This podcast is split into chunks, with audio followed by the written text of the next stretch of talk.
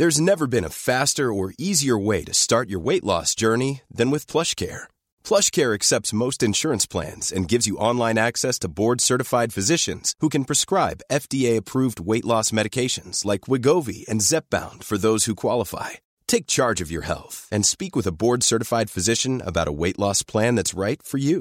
Get started today at plushcare.com slash weight loss. That's plushcare.com slash weight loss. plushcare.com slash weight loss. Heraldo Radio, la H se lee, se comparte, se ve y ahora también se escucha.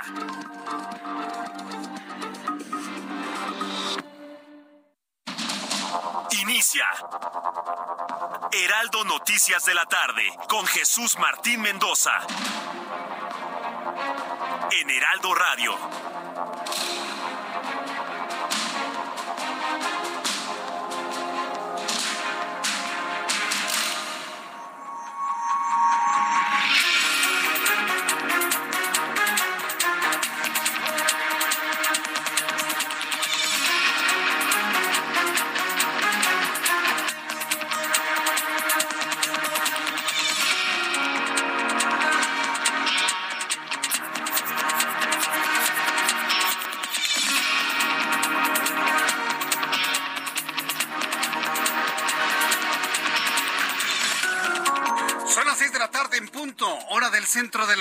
Mexicana. Inician las noticias aquí en el Heraldo y como siempre le digo, súbale el volumen a su radio. Yo soy Jesús Martín Mendoza y le presento un resumen con las noticias más importantes a esta hora de la tarde. Bueno, pues en primer lugar, en este miércoles 19 de abril, quiero informarle que el Tribunal Electoral del Poder Judicial de la Federación avaló mantener hasta el mes de agosto de 2024 la gestión de Mario Delgado y de Citlali Hernández como presidente nacional y secretaria general del Movimiento de Regeneración Nacional, respectivamente, al rechazar finalmente los magistrados del Tribunal Electoral del Poder Judicial de la Federación rechazaron el proyecto de la magistrada Yanino Tálora que planeaba la inconstitucionalidad de dicha extensión. Y bueno, pues el criterio que prevaleció entre los magistrados del Tribunal Electoral, hay que decirlo con claridad, es que no está prohibido para los partidos políticos extender los mandatos, ¿sí? Lo que el, el proyecto iba en el sentido de que constitucionalmente pues no hay reelección. Eh, pero entonces este precepto constitucional no alcanzó a una norma interna de un partido y bueno, pues fue rechazado finalmente el proyecto de Yanilo Tálora y por lo tanto pues cada partido político puede hacer con sus dirigencias lo que le venga en gana. ¿Sabe lo que significa esto? También la extensión de mandato de alito del líder nacional del PRI va a ser posible. Entonces, para que usted lo vea, a partir de este momento cualquier líder nacional de partido si quiere extenderse en el tiempo, pues lo va a poder hacer luego de este criterio que ha quedado ya planteado en el Tribunal Electoral del Poder Judicial de la Federación. Bueno, pues vaya una, ¿no? Por todas las que les han ocurrido en los últimos meses. Mira, al ratito lo vamos a platicar con todo detalle. Segunda noticia importante de esta tarde. Con la ausencia del presidente mexicano, la escritora y periodista Elena Poniatowska, señora siempre ha estado ligada al poder, si es morena, pues es morena, en su momento con los priistas, en su momento con los panistas. Hay muchas fotografías con Salinas de Gortari. Bueno, todos conocemos a Elena Poniatowska. Bueno, pues en esta ocasión recibió del Senado de la República la presea Belisario Domínguez, edición 2022, la cual agradeció como un regalo sorpresivo. Adiós. Un reconocimiento al pasado y a una despedida, dijo Elena Poniatowska. Durante el galardón hubo abucheos debido a comentarios de la senadora Sacil de León, quien se pronunció contra la decisión de la Suprema Corte de Justicia de la Nación. Grande, ¿eh? La Suprema Corte de Justicia de la Nación y grandes los ocho ministros que votaron con total independencia. Bueno, pues quisieron en el Senado los morenistas pegarle a la Suprema Corte y se llevaron un abucheo, pero verdaderamente bueno. Así que bueno, pues Asil de León se llevó un abucheo al criticar a la Suprema Corte que determinó que es inconstitucional, inconstitucional meter en el ejército mexicano a la policía civil que es la Guardia Nacional. No, hombre, bueno, para que están que no los calienta ni el sol. Vaya, ni la extensión de mandato de Mario Delgado los calma. Así se lo pongo. Así que bueno, le voy a tener todos los detalles más adelante aquí en el Heraldo Radio. Mientras tanto, tercer noticia, el director del Centro de Comando, Control, Cómputo, Comunicaciones y Contacto Ciudadano de la Ciudad de México, el C5, Juan Manuel García Ortegón, informó que durante el simulacro de hoy, miércoles, fallaron 121 altavoces, principalmente por fallas eléctricas de comunicación y daños en algunos más. Cuarta noticia, ¿qué sucede en los Estados Unidos? Bueno, pues el Pentágono, el Pentágono de los Estados Unidos defendió este miércoles la colaboración con México y el respeto a la soberanía mexicana, después de que el presidente de este país prometiera proteger los datos de las Fuerzas Armadas de su país ante el espionaje estadounidense. La respuesta es, adelante, haz lo que tú gustes. Vamos a seguir colaborando porque tenemos que perseguir a los grupos criminales en el país. Más adelante esta tarde va a estar con nosotros el ingeniero Carlos Álvarez Flores, presidente de México Comunicación y Ambiente, y nos va a hablar sobre su ponencia sobre un medio ambiente sano, deportes y más. Pero por supuesto también más noticias en resumen, porque hay más noticias que le voy a compartir en voz mi compañero Ángel Arellano Peralta.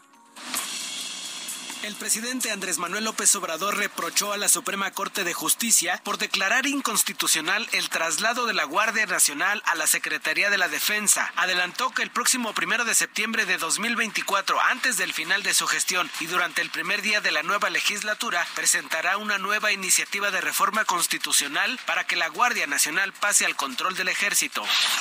Durante el primer trimestre del año, el 62.1% de la población en México consideró inseguro vivir en su ciudad, de acuerdo con una encuesta del Instituto Nacional de Estadística y Geografía. Por sexo, las mujeres son quienes continúan percibiendo mayor nivel de inseguridad en su lugar de residencia, con 68.1%, mientras que en los hombres fue de 54.8%. Los habitantes de la alcaldía Benito Juárez de la Ciudad de México son los que menos confían en el presidente López Obrador, pues en nivel de confianza alcanzan 4.2%. De manera contraria, en Piedras Negras, Coahuila, viven las personas que más confían en el mandatario federal con un promedio de 8.4%, de acuerdo con un estudio que publicó el INEGI. Marcelo Ebrard, secretario de Relaciones Exteriores, participó en el lanzamiento de la nueva estrategia de seguridad pública Fuerza Acapulco y en la entrega de 100 nuevas patrullas en una ceremonia en la que acompañó a la presidenta municipal de Acapulco, Abelina López.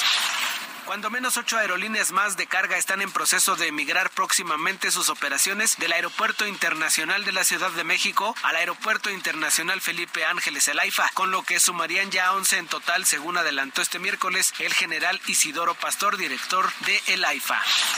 Ariadna Montiel, secretaria del Bienestar, anunció que el 30 de abril es el último día para hacer el cambio de tarjetas para el bienestar a los derechohabientes que residen en la Ciudad de México y que reciben la pensión para el bienestar de las personas adultas mayores.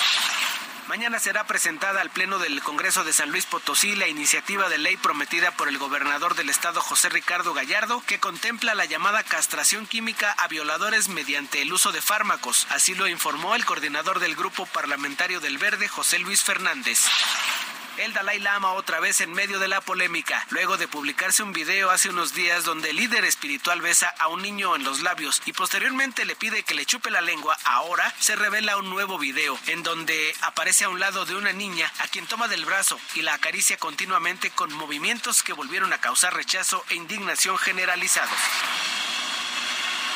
Muchas gracias Ángel Arellano por el resumen de las noticias. ¿Cómo ves esto del Dalai Lama? No, no, no, qué cosa. Y alguien va a decir, no, pues hay que entender el contexto, hay que entender eh, la ubicación, hay que entender... Es que las costumbres de Nepal pues no son las mismas de Occidente. Mire, me podrán decir misa, me podrán decir lo que ustedes quieran, pero que un líder espiritual como el Dalai Lama le pida a un niño, chúpame la lengua, perdóneme, pero, pero ni, ni siendo marcianos para que me entienda. Bajo ninguna circunstancia. Y luego, está acá acariciando a la niña, ¿no? Le acaricia por debajo del brazo. A ver, yo nada más quiero que usted, en ese momento, alguien le acaricie la parte interna del brazo entre la axila y el codo y le haga así con los deditos hacia acá. Me platica las sensaciones que eso le puede generar. A lo mejor entre novios les va a gustar, ¿no? Entre esposos les va a gustar. Pero que te lo haga un extraño, por muy Dalai Lama que sea, aunque flote en el aire. No, no puede ser. Se le acabaron los días al Dalai Lama, ¿eh? Se lo puedo asegurar, porque insisto, aun cuando nos metamos en el contexto social, espiritual, geográfico, histórico, el que usted me diga, no se vale que este señor, que es un ser humano, le esté agarrando el brazo hacia la niña y le pida a un niño, chúpame la lengua. Y pues el chamaquito ahí, pues presionado, ¿no? Frente a todos. Y pues es, es un dios, ¿no? Con D minúscula. Pues le chupó la lengua. No, no, sí me detengo en esto, porque luego hay veces que quieren defender a ciertos personajes nada más por su cuestión espiritual. No vayamos lejos, no nos vayamos hasta Nepal. ¿Qué tal aquí el líder este del, de, esta, de este grupo religioso que tuvieron hasta su fiesta allá en el, en el Palacio de las Bellas Artes, Nazón? No, no nos vayamos a Nepal aquí. No nos vayamos lejos, creo que conocemos muchos ejemplos, ¿no? De cualquier tipo de iglesia en cualquier parte del planeta Tierra. De verdad que no se vale abusar de los niños, se hace quien sea. Bueno, pues hoy es 19 de abril. Me da mucho gusto saludar a quienes cumplen años, festejan su santo el día de hoy. Y mire, ¿qué le parece si entramos directamente en materia con lo importante de este día? ¿Qué pasó finalmente dentro de Morena? Ayer platiqué con John Ackerman. Seguramente, si usted nos escuchó ayer, tuve una conversación con John Ackerman y nos dio toda una serie de justificaciones que tienen que ver con las condiciones internas de partido para no permitir eh, la extensión del mandato de Mario Delgado y de Citlali Hernández. También hay que entender que hay un gran componente de pesadez, es decir, que les cae mal Mario Delgado, que se ha ido, ha ido demasiado lejos en su discurso político Mario Delgado y créanme que a muchos morenistas los tiene ya hasta la coronilla. También hay ese componente, hay que decirlo, que, que no, no, no es monedita de oro, por supuesto. Y eso en, pequeña proporción y en mayor proporción la violación de los estatutos internos de Morena, ¿sí? Es lo que promovieron finalmente esta, esta acción de inconstitucionalidad, eh, de alguna manera promovida hacia el Tribunal Electoral del Poder Judicial de la Federación y que cree que ganaron los que querían que se quedara Mario Delgado. Así que Mario Delgado no nada más se va a quedar hasta el año 2024, él va a tener la alta responsabilidad de terminar y develar las candidaturas hacia las elecciones del 2024 y él va a ser el que va a anunciar el triunfo o la derrota de Morena para la presidencia en 2024. Esa es la trascendencia de la nota del día de hoy. Mario Delgado va a ser el hombre, el rostro de Morena que salga a los medios de comunicación, pues teniendo que reconocer que perdieron en 2024 o anunciando que ganaron, dependiendo o anunciando que no van a reconocer los resultados del INE por, por ser un instituto ligado a la oligarquía, a la antidemocracia, a los grupos de poder.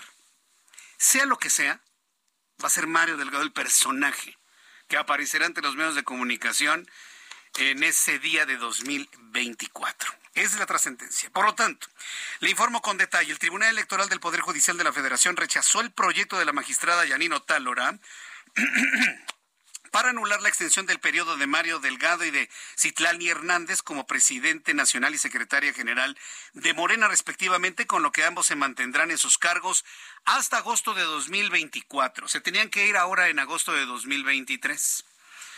Pero sí, les avalaron un año más. Los cuatro magistrados que votaron a favor señalaron que dicha ampliación no viola la Constitución, las leyes electorales o los estatutos del propio partido al recordar que el Instituto Nacional Electoral había validado la validez de la prórroga solicitada por la dirigencia del partido y recordaron que se debe respetar la autodeterminación de los institutos políticos. Créame que fue agua fresca para Morena luego del tremendo y absoluto revés que sufrieron en la Suprema Corte de Justicia de la Nación una por otra, ¿no? ¿Qué daño puede hacer Mario Delgado siendo líder nacional de Morena? El problema es interno. Es dentro de Morena donde no lo quieren. Veámoslo de esta manera. Así que bueno, pues, ¿qué prefiere usted si van uno a uno? Yo prefiero que la Suprema Corte de Justicia sea totalmente independiente a que Mario Delgado siga al frente de Morena. Pues a nosotros qué? Que hagan lo que quieran. El problema es dentro de Morena. Hay morenistas que no quieren a Mario Delgado. Bueno, se la pongo de esta manera. Quieren más a Citlali que a Mario Delgado. Citlali Hernández, perdón, pero es una, es una integrante de Morena mucho más equilibrada. Yo he platicado con ella. La hemos escuchado aquí. Y es, tiene mucho más equilibrio político en su discurso que Mario. Pero bueno, sea como sea, Mario Delgado se queda. Y es la noticia principal del día de hoy.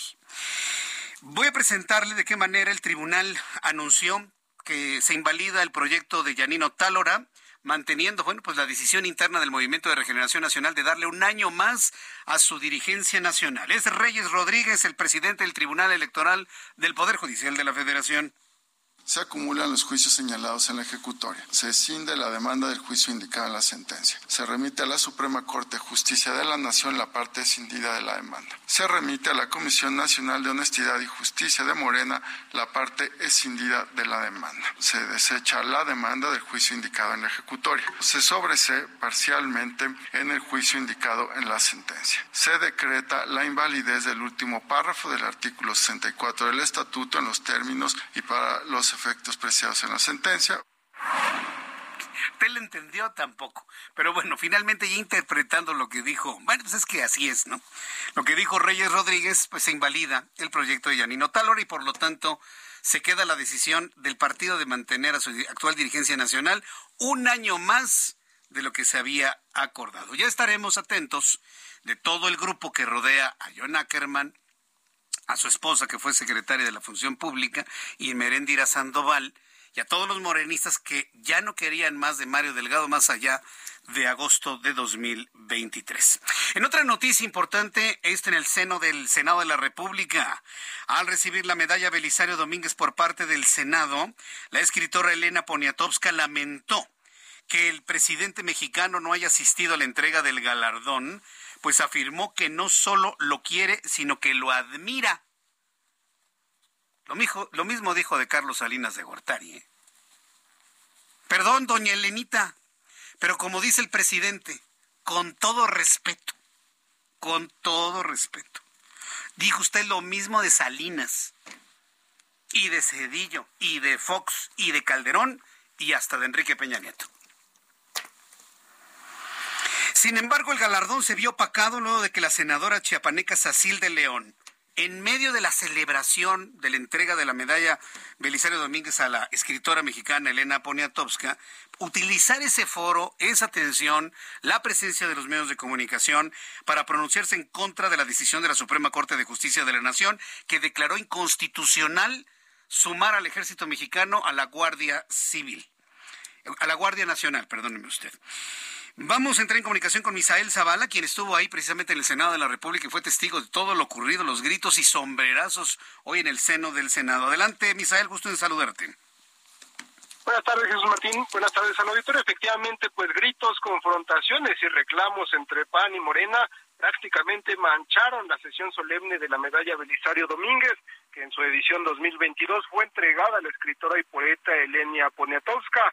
En este sentido, pues antes de que la escritora subiera a dar su discurso a la tribuna, se registró, como bien lo comentas, un choque entre el PAN y Morena, provocado por la senadora Sacil de León Villar, quien es la coordinadora del, del PES en el Senado de la República y también presidenta de la Comisión de la Medalla Belisario Domínguez, quien al final de dar una semblanza de Poniatowska reprochó a la Suprema Corte que haya echado abajo la transferencia de la Guardia Nacional a la Secretaría de la Defensa Nacional. Este reclamo lo hizo frente al representante de la Suprema Corte de Justicia de la Nación, Alberto Pérez Dayán, y bueno, pues no gustó esta situación a la oposición y le gritaron fuera, fuera, fuera. Pero ¿qué te parece si escuchamos el momento en que se dio esta confrontación?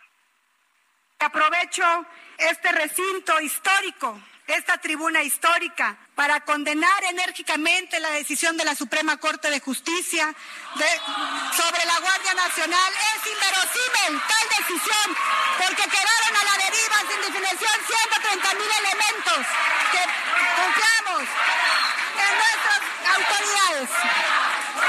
¡Que viva don Belisario Domínguez! ¡Que viva Chiapas! ¡Que viva Elena Poniatowska! Jesús Martín, esta confrontación provocó también que la bancada del Partido Revolucionario Institucional decidiera hacer vacío y abandonó el recinto legislativo debido al exabrupto que hizo la senadora Sacil de León Villar.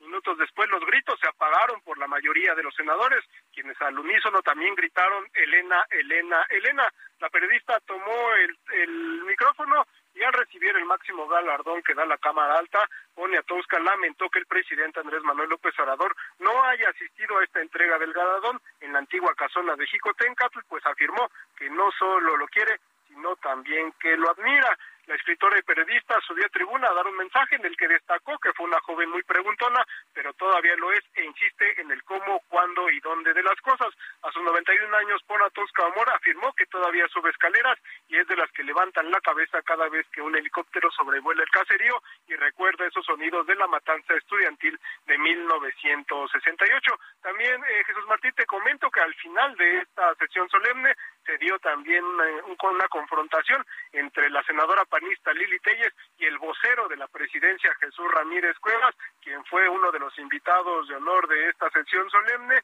Lili Telles se acercó al eh, vocero de la presidencia para cuestionarle el por qué el presidente Andrés Manuel López Obrador no había asistido a esta sesión solemne. Esta, esta confrontación pues también eh, tuvo gran relevancia debido a que la senadora Citlali Hernández llegó prácticamente a defender al vocero de presidencia para atajar los reclamos de la panista Lili Telles. Después de esta confrontación, pues ya se concluyó eh, esta esta sesión solemne con eh, pues también una eh, una un minuto de silencio para todas las personas fallecidas a causa de los conflictos estudiantiles en el país. Jesús Martín, hasta aquí el reporte. Muchas gracias por la información. Gracias por la información, Misael. Qué intensa estuvo la sesión el día de hoy. Muchas gracias, Misael. Gracias, muy buenas tardes. Hasta luego, muy buenas tardes. Su compañero Misael Zavala con esto ocurrido hoy en el Senado de la República. ¿Escuchó usted los gritos de la senadora Sacil? O sea, no venía al caso. Pero además de que no venía al caso, además la mentira de por medio. ¿Cuál es la mentira? Dice que quedan a la deriva los 130 mil elementos de la Guardia Nacional. No es cierto. Es una mentira redonda como dice López Obrador, como respiran, mienten. Los elementos de la Guardia Nacional no están a la deriva.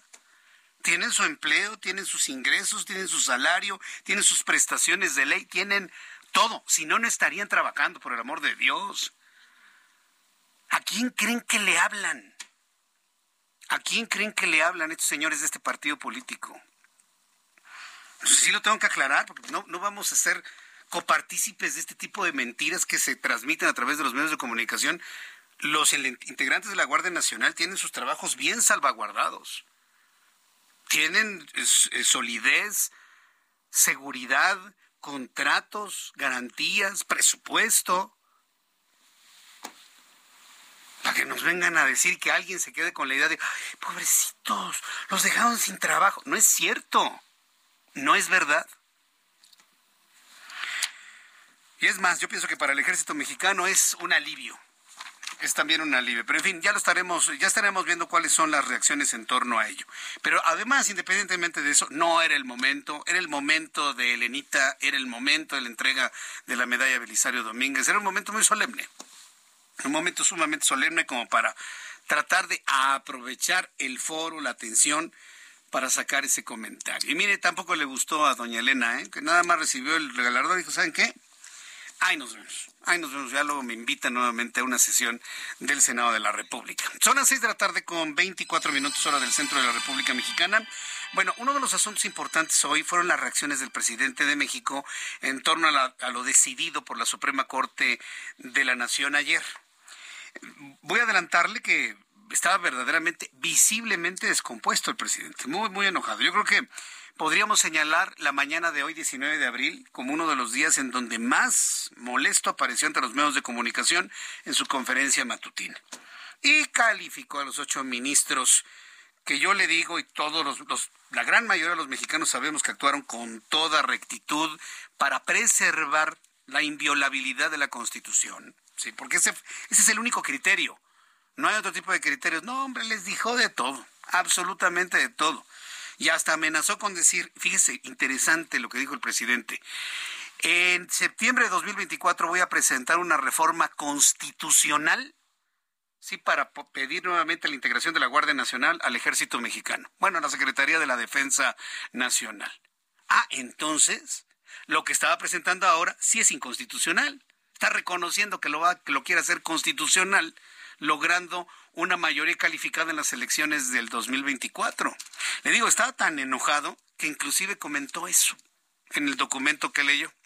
Después de los anuncios voy a entrar en comunicación con Noemí Gutiérrez, que nos va a tener todos los detalles de lo que se dijo esta mañana, que bueno, pues redondean de manera importante lo ocurrido el día de ayer. Mensajes y volvemos.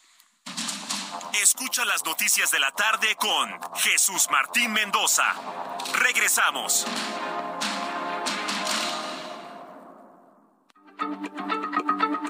Heraldo Radio, la H se lee, se comparte, se ve y ahora también se escucha.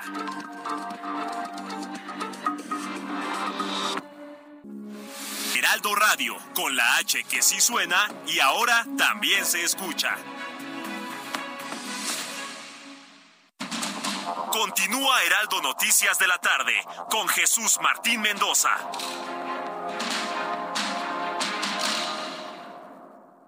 CAT promedio de 30.6% sin IVA, vigencia del 1 de abril al 2 de mayo. Que el esfuerzo sea tu única guía para seguir avanzando con RAM 4000, el camión que carga con más pasajeros al ser el único con doble cabina. RAM 4000, capaz de llevar una cuadrilla de trabajadores. Estrénalo con tasa desde 9.75%. RAM a todo con todo. Las 6 de la tarde con 30 minutos hora del centro de la República Mexicana. Yo puedo entender, usted que me escucha aquí en el Heraldo Radio, que puede quedarse con cierta impresión de algunos eh, eh, partidos políticos, ¿no? En el caso de lo de Morena y luego lo que sucedió en el Tribunal Electoral del Poder Judicial de la Federación. Pero fíjese que no todos los integrantes del Movimiento de Regeneración Nacional deben ser tasados o calificados de la misma manera. Ya le platicaba de, de Citlali Hernández, ¿no? con la que he platicado en algunas ocasiones aquí en el Heraldo. ¿Sabe quién es un personaje dentro del movimiento de regeneración nacional que a mí en lo personal me ha sorprendido porque contrasta con la idea que trae el presidente mexicano, es Ricardo Monreal. Y, lo comento porque, ¿cuál es el contraste?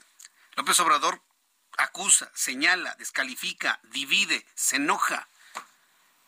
¿Y qué hace Ricardo Monreal? Tender puentes. Tiende puentes, diálogos. Y me sorprende que logró sentar a la mesa al secretario de Gobernación, Adán Augusto López, al senador del PAN, Julen Rementería, y él mismo como integrante de Morena. Fíjese nada más la combinación.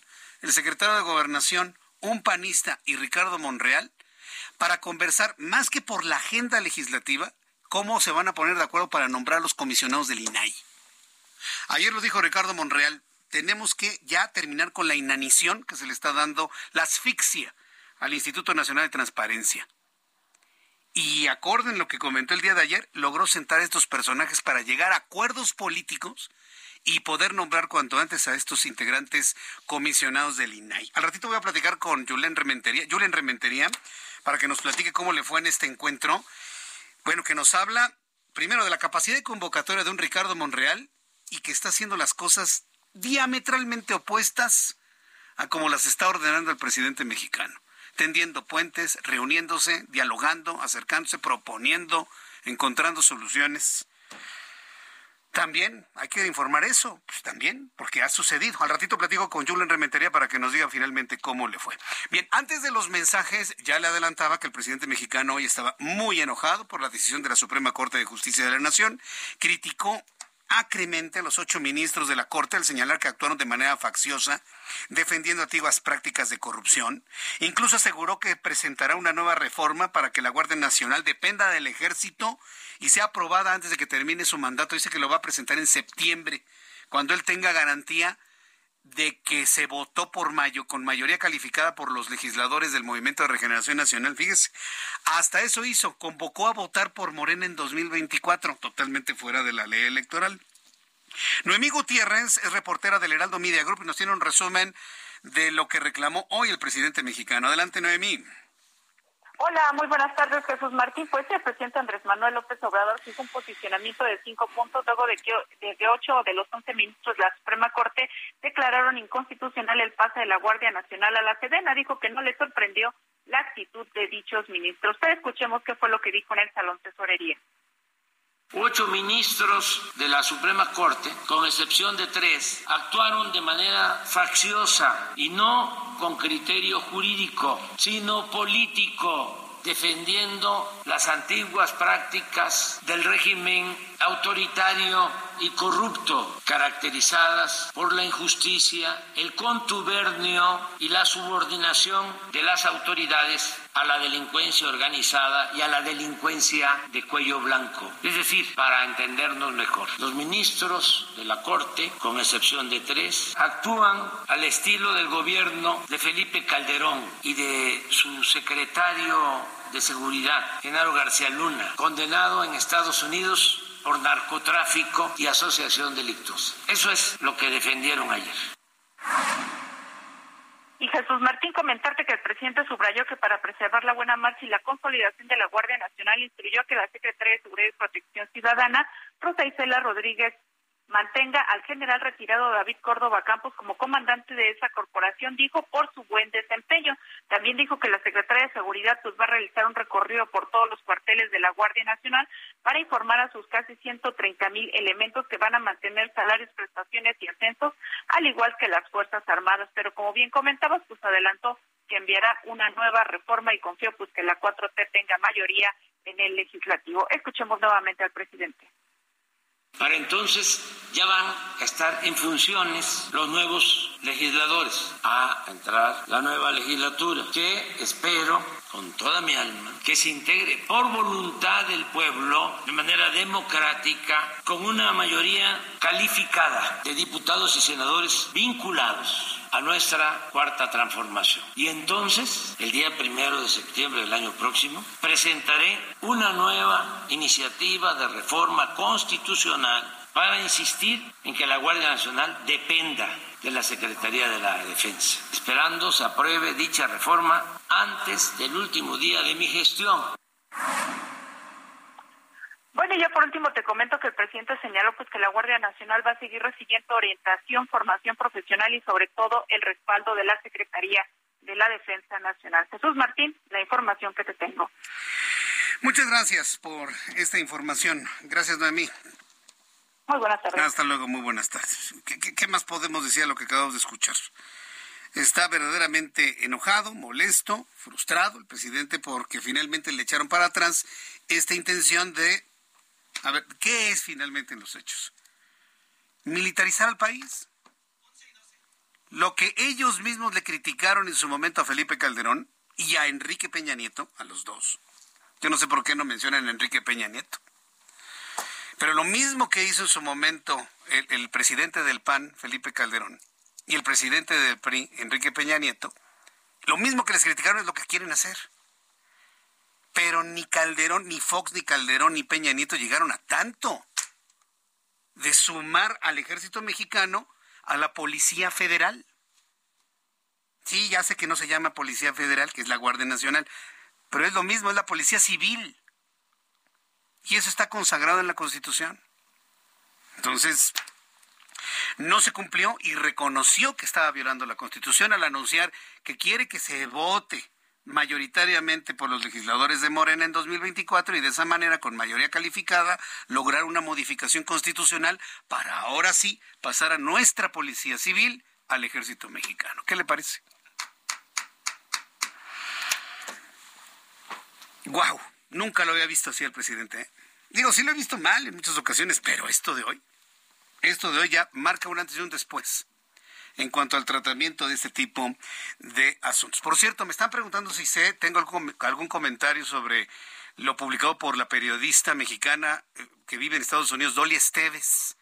Sí, ya vi, está muy preocupada Dolly Esteves porque dice que cada vez que la menciona el presidente en sus mañaneras, le llueven amenazas hasta de muerte.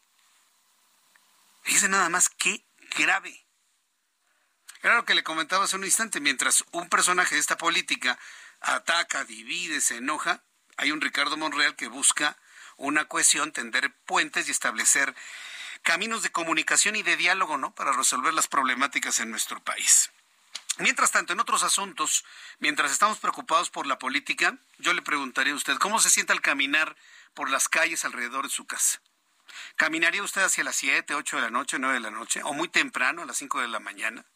¿A las 3 de la tarde, a las 4 de la tarde? ¿Cómo se siente cuando va a un cajero automático? ¿O cuando se sube a la micro, como le decimos?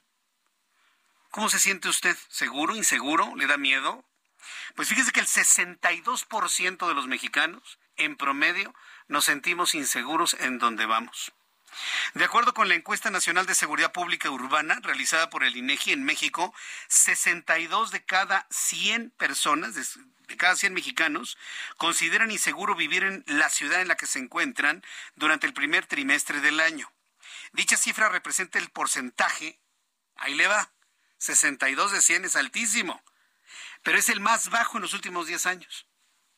La reducción se debe principalmente a que la percepción de inseguridad en la población masculina se ubica en 54.8%, lo que representó una baja de 2.6 puntos porcentuales respecto a diciembre pasado y se ubica como la cifra más baja desde que se realiza esta encuesta nacional. Mientras tanto, Mientras esto tenemos la percepción de que estamos más seguros o menos seguros, pero sigue siendo una percepción altísima, un 62 de cada 100 dicen que no se sienten seguros, pues los fenómenos de inseguridad se siguen reproduciendo en varias partes de la República Mexicana. En los últimos días lo que nos ha llamado la atención es la ejecución de un líder de artesanos en San Cristóbal de las Casas en el estado de Chiapas. ¿Qué está pasando en Chiapas? Un estado después del levantamiento zapatista de 1994 que lo puso en el ojo de todo el planeta, después vinieron años de pues de trabajo, a lo mejor de críticas, pero de cierta tranquilidad, de un flujo de turismo. a mí me tocó ir varias veces al estado de Chiapas y todo tranquilo. Sin embargo, se habla de un nuevo cartel indígena en Chiapas. ¿De qué se trata esto? ¿Estamos ante un nuevo movimiento similar al del 94 o no llegaría tanto? En la línea telefónica, Gerardo Rodríguez, quien es experto en seguridad nacional, columnista del Heraldo de México. Estimado Gerardo, qué gusto saludarte, bienvenido. ¿Cómo estás? Buenas tardes. Muy bien, Jesús Martín, a tus órdenes. ¿Qué es esto del nuevo cartel indígena en Chiapas? Y eh, eh, como primera pregunta, ¿qué es esto? ¿Qué debemos entender de ello, Gerardo? Mira, eh, existieron mitos en torno a las comunidades indígenas que eran probablemente incorruptibles al crimen organizado. Lamentablemente, Jesús Martín, información a la que he tenido acceso es que hay grupos indígenas que ya están vinculados con la delincuencia organizada en el sur del país, vinculada con el tráfico de drogas, de personas y cualquier cosa que pueda ser trasladada de manera ilegal por la frontera sur. Vaya, pues eh, entonces digamos no tiene nada que ver con los movimientos o el espíritu que impulsó al ejército zapatista en aquel año del 94 y posteriores, Gerardo. No, absolutamente no. Eh, son personas de origen indígena, sí, la mayoría de la población en el estado de Chiapas eh, son pueblos originarios, y lamentablemente muchos de ellos han tomado la decisión de vincularse con actividades criminales, aprovechando la oportunidad que les da estar en la frontera sur con Guatemala, que Centroamérica sigue siendo un paso de drogas, de personas y de otras mercancías que quieren ingresar a México o a Estados Unidos. Yo creo que hasta se tardaron, si tomamos en cuenta lo porosa, ¿no? Que es la frontera sur de, nuestro país, principalmente en Chiapas. Pero, ¿qué, ha orillado estos grupos eh, a sumarse a, los grupos criminales?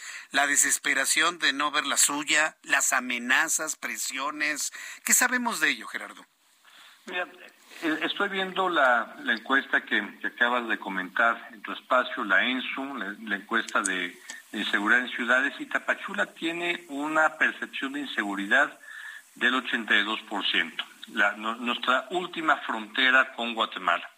Mira, eh, el tema sí sigue siendo la oportunidad de delinquir frente a la capacidad del Estado mexicano, y el Estado mexicano no solamente es el gobierno de la República, es el gobierno estatal de Chiapas, que no han eh, podido resistir a la oportunidad de organizaciones criminales que quieren aprovechar la porosidad de la frontera sur con Guatemala para todo tipo de actividades criminales, principalmente Jesús Martín, droga y tráfico de personas.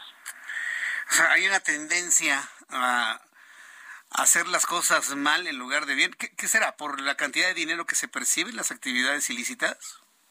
Sí, por supuesto. Y, la verdad es que, es que, son zonas del país que hemos abandonado absolutamente, ¿no? Pero eh, estamos frente a una realidad de mercado. Entonces, si los eh, conciudadanos eh, humanos, personas centroamericanas, pueden pagar 10 mil dólares, al menos entre 10 mil y 12 mil dólares, para conquistar el sueño americano, van a seguir pasando por nuestro país. México, Jesús Martín, tiene que entender la realidad de este drama que viven los países centroamericanos, de que buscan salir por mucho de, de sus ciudades porque los jóvenes adolescentes centroamericanos, Jesús Martín, no tienen otro, otra oportunidad o irse con algún, algún familiar en Estados Unidos o también quedarse en México, que es otra oportunidad, Jesús Martín. Bien, pues Gerardo, ya que mencionabas ahora la ENSU eh, y que nos das este dato en específico de la percepción de inseguridad en Tapachula, wow, 82%. Eh, en el promedio hay un 62%. ¿Qué te pareció este, estos resultados? Porque han estado eh, destacando que es la cifra menor de desde hace 10 años, pero cuando ves ya en particular ciudades como Tapachula, entonces está por es de preocuparse. ¿Cuál es tu primera impresión de estos resultados, Gerardo? Sí ha habido una, disminución de la inseguridad y lo, hemos comentado en tu espacio. En primer lugar por el tema de la pandemia, ¿no? Mm. Se redujeron los delitos, pero vienen al alza. Hay una tendencia al alza en todo el país eh, en materia de inseguridad, Jesús Martín. Mm. La pandemia entonces también tuvo su efecto en, en la comisión de delitos. Sí, sí, sí, por supuesto. Estoy aquí viendo el mapa de la ENSU. Mira, eh, hay que poner alertas. A ver. Zacatecas, 94% de la gente se siente insegura. Fresnillo, Zacatecas, otra vez. Ciudad Obregón, Sonora. Eh, Reynosa, 72%. No nos vayamos muy lejos a tu, a tu auditorio. El Estado de México. El 85% de la población de Toluca, Jesús Martín, se siente inseguro el 82% en Cuautitlán Izcalli, el 81% en Ecatepec, el 81% en Chimalistac. Eh, vámonos al sur, me, sorprende Jesús Martín, Oaxaca 72%. Ya sabemos que Cuernavaca tenía un alto índice, 74%. Eh, en, el, en el centro del país, eh, estoy viendo datos también eh, Irapuato 85%, León 79%. Entonces, centro del país, Estado de México y del norte, Reynosa, Ciudad Obregón principalmente. Pues eh, seguiremos analizando todos estos datos porque aunque en promedio efectivamente ha bajado, pues este la, parte que preocupa es lo que nos acabas de mencionar, de que se nota un incremento importante ya en, estos últimos meses. Estimado Gerardo, como siempre te agradezco estos minutos de comunicación con el auditorio del Heraldo Radio. Muchas gracias, Gerardo. Abrazo. Fuerte abrazo. Que te vaya muy bien. Hasta luego. Gerardo Rodríguez, experto en seguridad nacional, columnista, académico de la Universidad de las Américas, Campus Puebla. En fin, muy, muy preparado nuestro querido amigo eh, Gerardo Rodríguez y con datos importantes. Eh, seguiremos hablando con él, sobre todo de la Guardia Nacional, una oportunidad futura para que nos diga cuál es su opinión sobre este tema en particular. Son las seis con cuarenta y ocho, las seis de la tarde con cuarenta y ocho minutos. Le comentaba hace unos instantes que esta convocatoria de Ricardo Monreal logró sumar al secretario de Gobernación, a Dan Augusto López Hernández, y al senador del PAN, Julen Rementería, para pues tratar de destrabar algunos asuntos de agenda legislativa y lo que tienen enfrente de manera grave son los nombramientos de los comisionados para el INAI. El mismo Ricardo Monreal habló de que es necesario dejar de asfixiar a este instituto. En la línea telefónica, el senador Julen Rementería. Senador, nuevamente bienvenido. Qué gusto saludarlo. Muy buenas tardes. Hola Jesús Martín, me da mucho gusto saludarte nuevamente y saludar a todo el auditorio. Siempre se celebran los puentes, ¿no? Los diálogos, las mesas de, conversación y tratar de encontrar soluciones aunque se tengan ideologías completamente distintas. ¿Cómo les fue en este encuentro entre los tres, Ricardo Monreal, Adán Augusto y Julen Rementería? Pues mira, la verdad es que fue una reunión cordial, fue una reunión amable, una reunión que me parece a mí que era necesaria. Sin embargo, tampoco soy iluso, no, no creo que eh, podamos lograr grandes cosas. El propio secretario ahí, con toda la movilidad y todo, nos dijo que, o me dijo, pues, eh, que al final eh, no había un consenso dentro de su grupo, dentro de Morena, que había algunas divisiones, unos estaban a favor, otros en contra. Sin embargo, ofreció, pues, el, buscar, pues, tratar de, acortar las diferencias y a ver si podíamos lograr algo. Ahora, me preguntas a mí, a Julen, ¿cómo, cómo veo las cosas?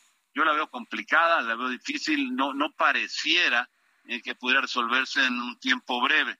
Ojalá y sí, porque también le hice ver al secretario, tenemos una obligación constitucional y una obligación por dos veces ya judicial, con apercibimiento de la Corte, de los jueces.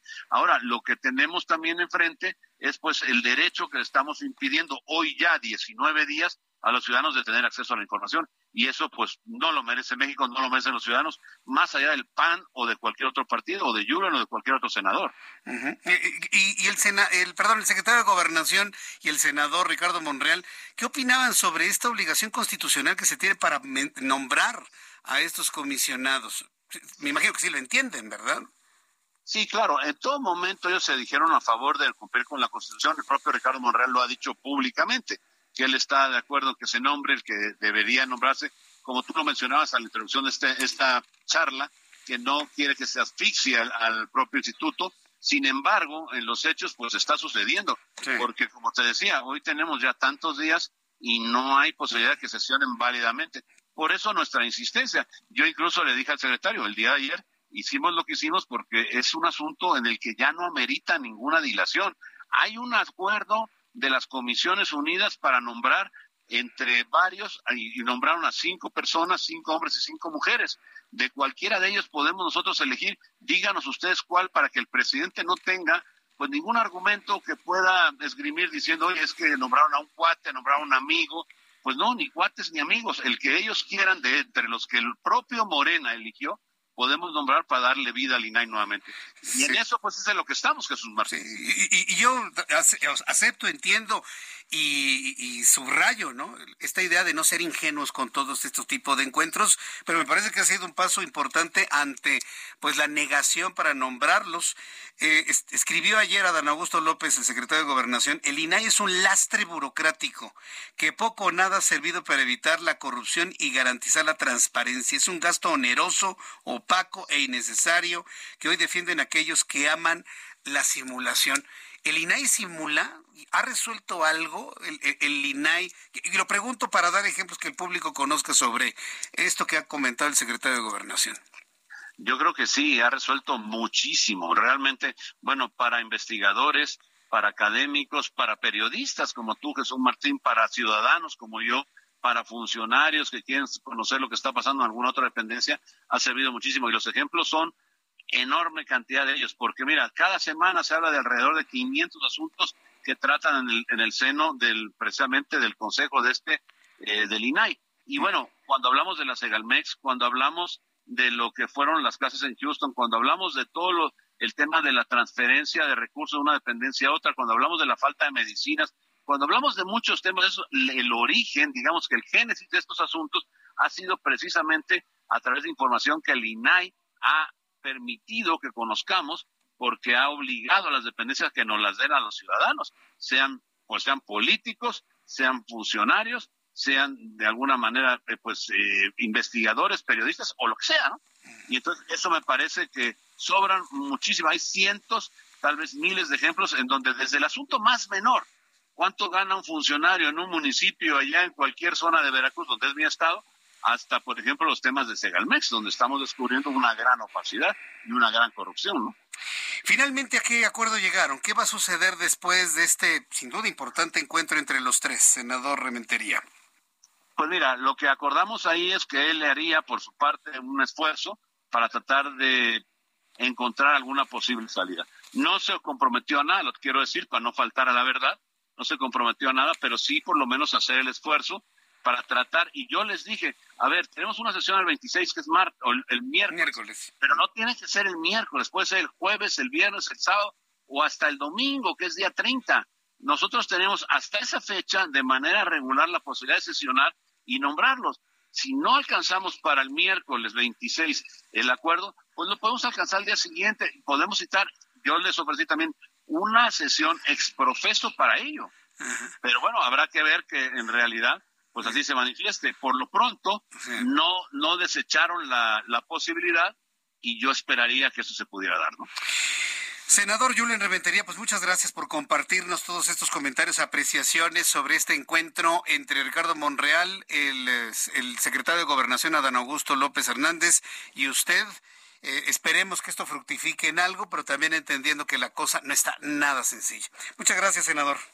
Al contrario, Jesús Martín, un, saludo a ti, bueno, a todo el auditorio, muchas gracias. Fuerte abrazo, senador, siempre, gracias. Es el senador Rementería del Partido Acción Nacional. Voy a los anuncios, regreso con un resumen de noticias. Amigos en Guadalajara, vamos a digitales del Heraldo de México para continuar. Escucha las noticias de la tarde con Jesús Martín Mendoza. Regresamos.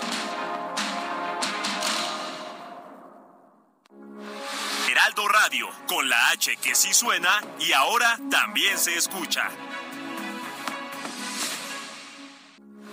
Heraldo Radio, con la H que sí suena y ahora también se escucha. Continúa Heraldo Noticias de la tarde con Jesús Martín Mendoza.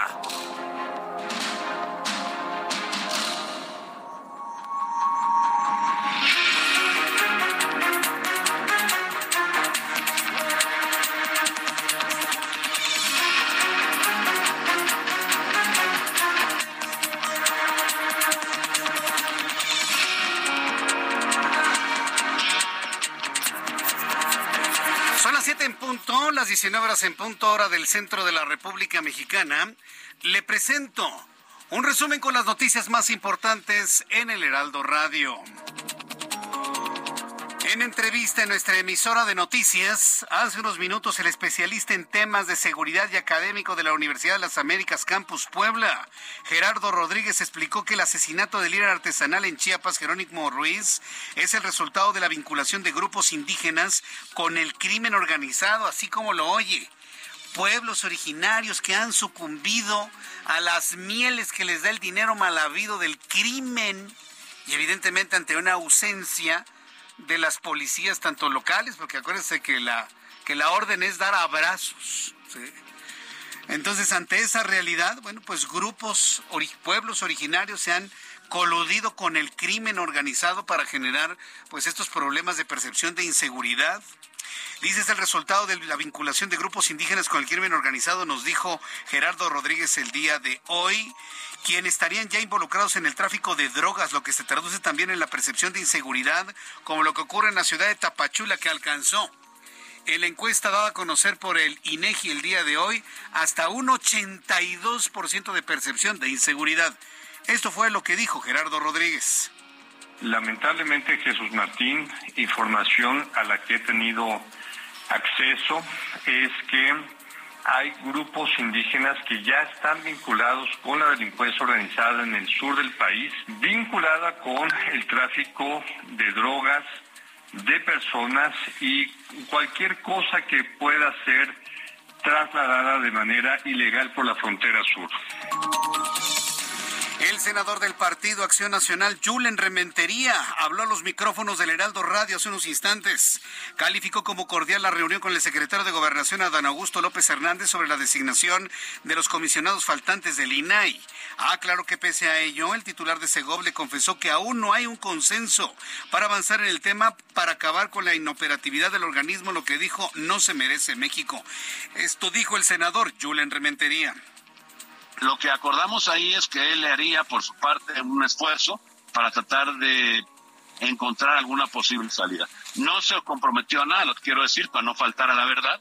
no se comprometió a nada, pero sí por lo menos hacer el esfuerzo para tratar. Y yo les dije, a ver, tenemos una sesión el 26 que es martes, o el, miércoles, pero no tiene que ser el miércoles, puede ser el jueves, el viernes, el sábado o hasta el domingo, que es día 30. Nosotros tenemos hasta esa fecha de manera regular la posibilidad de sesionar y nombrarlos. Bien, pues esto fue lo que comentó y nos compartió el senador Julen Rementería. ¿Por qué el 30 de abril? Recuerde, el 30 de abril termina el periodo ordinario de sesiones. Se van los senadores y los diputados. Se crea una comisión permanente y se vuelve a tener periodo ordinario hasta el 1 de septiembre de este año. Y la verdad no se ve posibilidad de que se pongan de acuerdo en la comisión permanente después del 30 de abril para decretar un periodo extraordinario para revisar este tema. Entonces, como no va a haber posibilidad de un periodo extraordinario, tiene que ser antes del 30 de abril. Si no, este tema del INAI se va hasta septiembre. Y en septiembre no lo van a poder ver porque viene el presupuesto de egresos y ley de ingresos para el año que entra. Está complicadísimo el asunto, pero lo seguiremos revisando aquí en el Heraldo Radio. El alto comisionado de las Naciones Unidas para los Derechos Humanos, Volker Tork, llamó al gobierno mexicano a actuar con celeridad sobre la sentencia de la Suprema Corte de Justicia de la Nación que invalida la transferencia de la Guardia Nacional a la Secretaría de la Defensa Nacional. Es decir, en esta resolución de la Suprema Corte de Justicia de la Nación, anótelo y subráyelo ya está enterado y ya interviene con sus opiniones el alto comisionado de las Naciones Unidas para los Derechos Humanos. La Fiscalía General de Estado de Querétaro, la Fiscalía General del Estado de Querétaro confirmó que entre las cinco personas ejecutadas en el rancho Los Seis Hermanos en el municipio de Tequisquiapan se encontraba Álvaro Sánchez, un líder criminal que operaba en la misma entidad y el Estado de México y era buscado por los Estados Unidos debido al tráfico de drogas.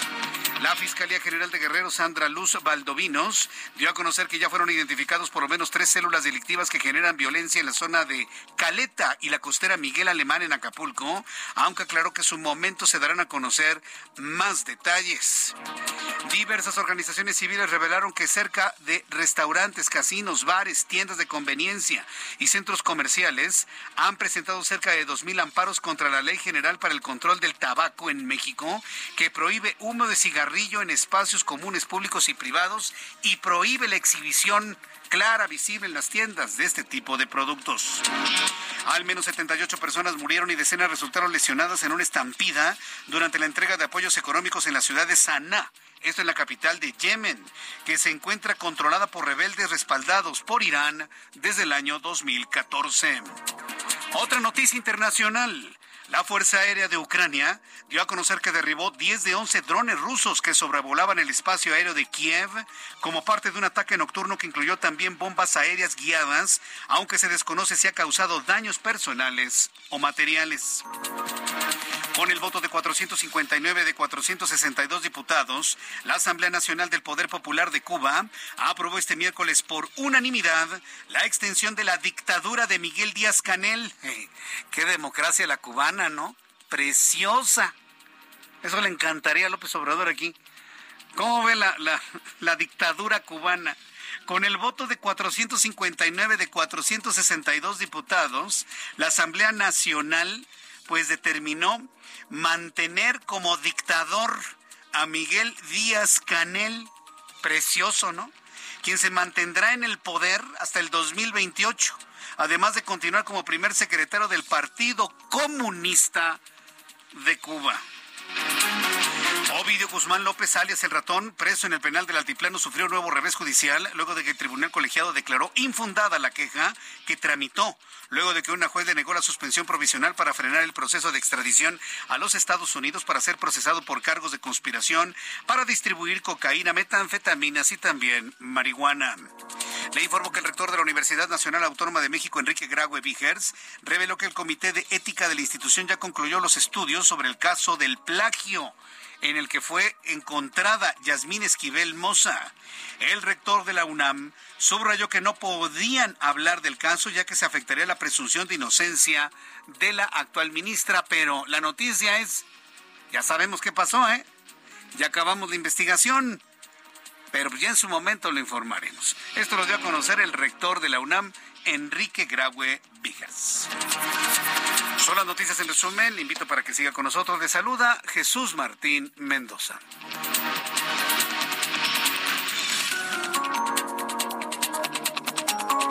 Ya son las 7 con 8, las 7 con 8 de la noche.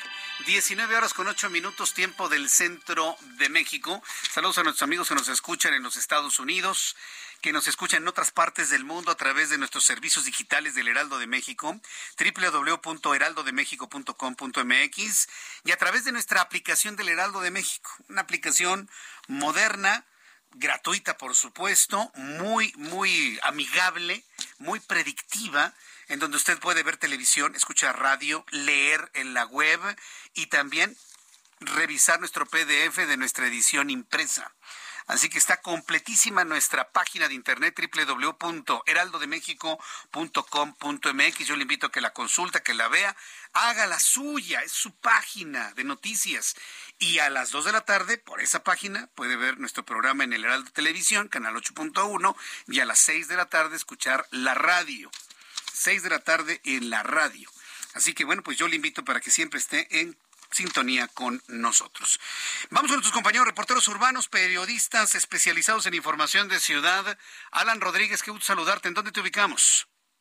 Jesús Martín, amigos, muy buenas noches. Nos encontramos al norte de la Ciudad de México, en la alcaldía de Gustavo Amadero, esto en la colonia San Felipe de Jesús, al cruce de las calles Coyuca y General Francisco Urquizo. En este punto continúan las labores por parte de peritos especialistas en materia de balística, en materia forense, quienes están realizando ya el levantamiento de dos cuerpos, esto producto de un ataque con arma de fuego, aproximadamente 15 detonaciones de las cuales impactan a estos dos hombres, un muchacho de aproximadamente 25 años de edad, un hombre de 30 años de edad, quienes yacen en estos momentos tirados sobre la carpeta asfáltica y ya los peritos por parte de la Fiscalía General de Justicia de la Ciudad de México se encuentran realizando el levantamiento también de los indicios, más de 15 casquillos percutidos en esta escena del crimen. Le repito, la ubicación es la calle de Coyuca al cruce con General Francisco Urquizo en la colonia San Felipe de Jesús. Ya los agresores han sido ubicados en una motocicleta y se está solicitando el apoyo por parte del Estado de México,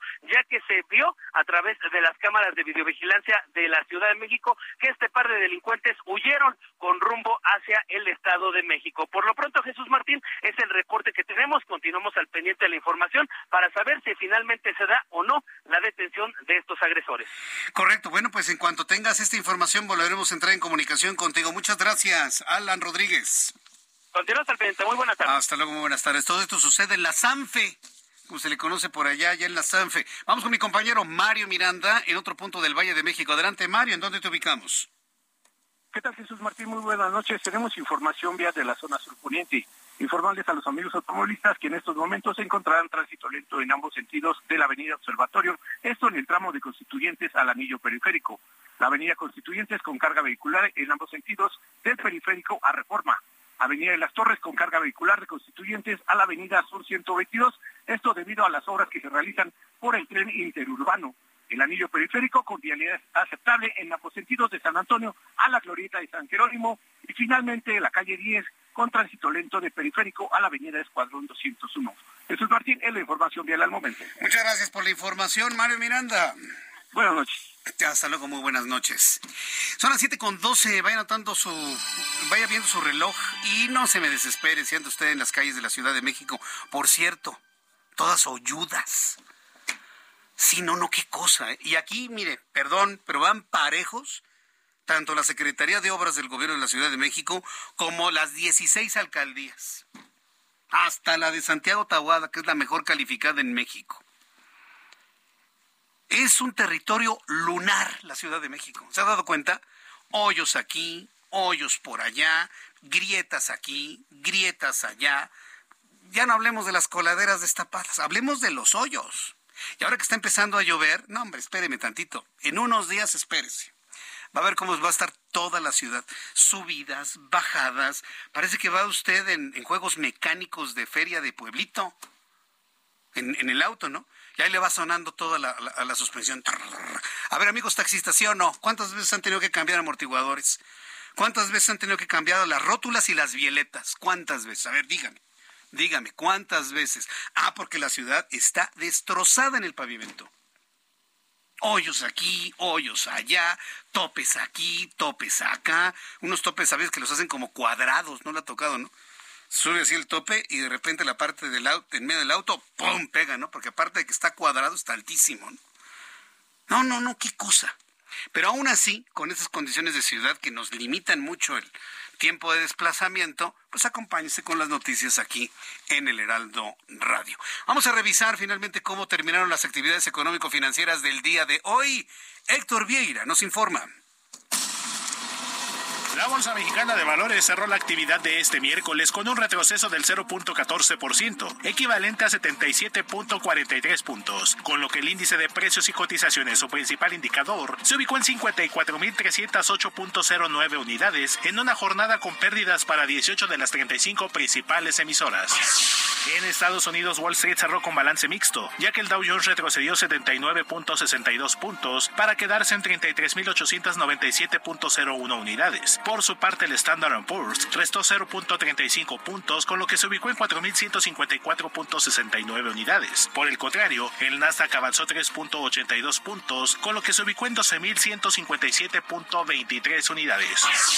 En el mercado cambiario, el peso mexicano registró una depreciación marginal del 0.01% frente al dólar estadounidense y cerró en 17 pesos con 16 centavos a la compra y 18 pesos con 4 centavos a la venta en ventanilla. El euro cerró en 19 pesos con 8 centavos a la compra y 19 pesos con 77 centavos a la venta. El Bitcoin tuvo una caída en su valor del 4.3% para ubicarse en 29.072 dólares por unidad, equivalente a 524.839 pesos mexicanos con 72 centavos.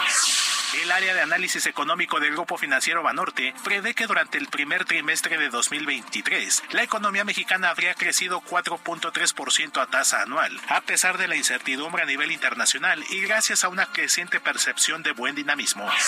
Por su parte, el informe de situación regional sectorial de BBVA México prevé que en 2023 la mayoría de los sectores de la economía mexicana podrán registrar un crecimiento, principalmente el de servicios, aunque aclaró que este será menor a lo mostrado en 2022. De acuerdo con información de la Comisión Nacional Bancaria de Valores, durante el primer bimestre de 2023, los intereses cobrados por los bancos a los deudores sumaron más de 241 mil millones de pesos, lo que representa un aumento del 50% comparado con el mismo periodo de 2022. Informó para las noticias de la tarde Héctor Vieira. Muchas gracias, Héctor Vieira, por la información de economía y finanzas. Son las 7 con 16, las 7 con 16 horas del centro de la República Mexicana. Mire, quiero compartirle que hace, hace algunos años, hace algunos años tuve la oportunidad, bueno, en estas veces que uno se va navegando por internet y sobre todo va uno buscando informaciones interesantes e importantes a través de YouTube. Hace varios años, eh, no, recuerdo cuántos, pero ya, ya son bastantitos, me encontré con un youtuber muy interesante, muy, muy interesante, que se llamaba Frank Suárez. Yo, yo lo veía, finalmente me encontré con él, vi un primer video, me pareció interesante, sobre todo la forma tan didáctica y tan aterrizada en la que explicaba ciertas... Eh, ciertas funciones del, organismo humano, del, del, cuerpo humano. Como seguramente usted lo sabe, y si me ha seguido usted a lo largo de los últimos años, o desde hace muchos años, pues aquí siempre le he presentado información que tiene que ver con la salud, que tiene que ver con conciencia fundamentada, comprobada, eh, con investigaciones científicas. Y a mí lo que me gustó en ese entonces de, de Frank Suárez, quien falleció ya hace algunos años, eh, fue la forma tan didáctica en la cual explica, explica, explicaba, ¿sí?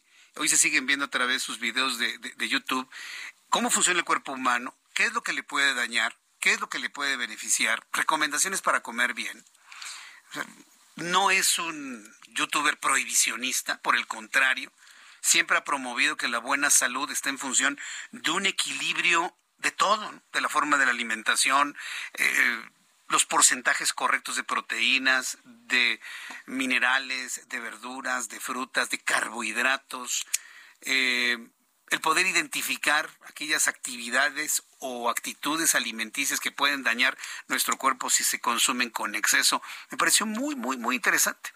A lo largo de los años fui descubriendo que Frank Suárez desarrolló un concepto que se llama Natural Slim y que se ha convertido en una forma de poder brindar ese tipo de información a quienes más lo necesitan. Esa fue la razón. Y le hago todo este paréntesis y esta introducción, por lo cual decidí invitar al doctor Mario Aquiles, que usted ya lo conoce, que tiene una cédula profesional que es la 2582-389.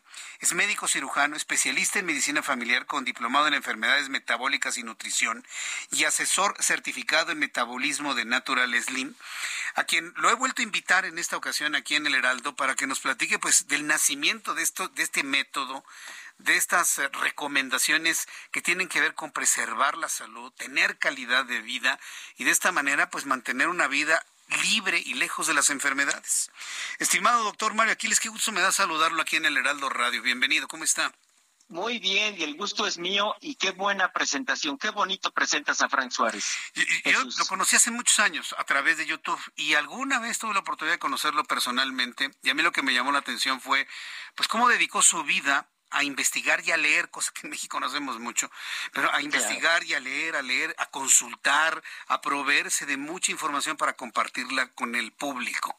Ha sido una historia muy interesante esta, la de Frank Suárez, ¿no es así, doctora? Claro, imagínate yo que tuve la suerte no solo de tratarme, sino de capacitarme directamente con él todo lo que he tenido que hacer, incluso desaprender cosas que me enseñaron en la UNAM, ¿no? Para poder aprender más sobre metabolismo. Ahora bien, ¿cómo ha permeado todo este conocimiento del metabolismo en el público en general? Porque como todo, ¿no? Hay quienes lo apoyan, les gusta, hay quienes lo cuestionan y lo critican. Pero digamos que a lo largo de todos estos años, ¿cómo ha desarrollado todo este concepto que nos dejó como herencia Frank Suárez? Pues mira, básicamente es primero la capacidad de hacer sencillo lo difícil de explicarlo de una manera que el paciente no tenga tecnicismos, pero además empoderar al paciente, situación que a los médicos no nos gusta o no, no, no nos gustaba. A mí ahora ya me gusta mucho. ¿Por qué? Porque se cree que el paciente empoderado me va a demandar y eso es falso. El paciente empoderado lo que va a hacer es curarse más rápido, resolver su situación y estar muy agradecido, obviamente. Ahora bien, hay asuntos de carácter polémico, ¿no? Como por ejemplo, poder salir adelante de, un proceso de diabetes, no de una diabetes ya diagnosticada, o, poder salir adelante de un proceso de hipertensión arterial, por ejemplo, o alguna enfermedad que con el tiempo se va, se va empeorando, como puede, puede ser el cáncer.